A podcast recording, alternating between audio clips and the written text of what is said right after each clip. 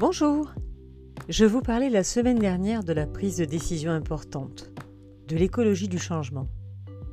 Et je vous renvoie aujourd'hui à mon podcast numéro 7, Les quatre phases du changement, pour comprendre l'inconfort que vous rencontrez peut-être.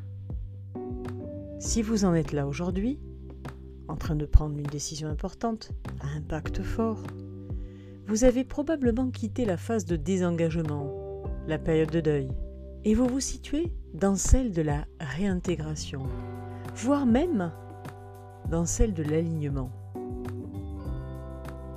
La difficulté de prendre une décision importante est naturelle, vertigineuse parfois, mais prendre une décision importante prouve que vous êtes déjà dans le renouveau, prouve que vous avez des projets, c'est une bonne nouvelle. Vous avez quitté la rue d'étape du deuil, d'une situation trop inconfortable. Nous nous servons beaucoup de cette image de deuil en coaching car elle symbolise réellement la fin d'une étape, nécessaire au changement. Et nous utilisons le modèle d'Elisabeth Kubler-Ross en plus du modèle de Hudson. Elisabeth Kubler-Ross était psychiatre aux États-Unis, pionnière des soins palliatifs, née en Suisse en 1926. Elle définit la courbe du deuil en cinq étapes. La première, le déni. Ma situation, mon job, bah, c'est pas si mal. La deuxième, la colère. J'en ai ras-le-bol, c'est inadmissible, ça peut plus durer. Je mérite mieux. La troisième, le marchandage. Peut-être que si je prends des vacances, ça ira mieux dans huit jours. La quatrième, la tristesse, voire la dépression. Non, euh, en fait, euh, c'est pas huit jours qui vont tout effacer, ça va pas tout changer, euh, j'en peux plus, mais j'ai pas le choix.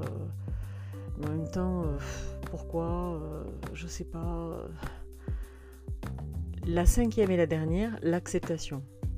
Bon, c'est fini, cette situation a assez duré, c'est terminé. même si je perds tout, c'est pas grave, c'est la seule issue, il faut que ça s'arrête, ça n'est plus possible. Voilà, c'est pas supportable.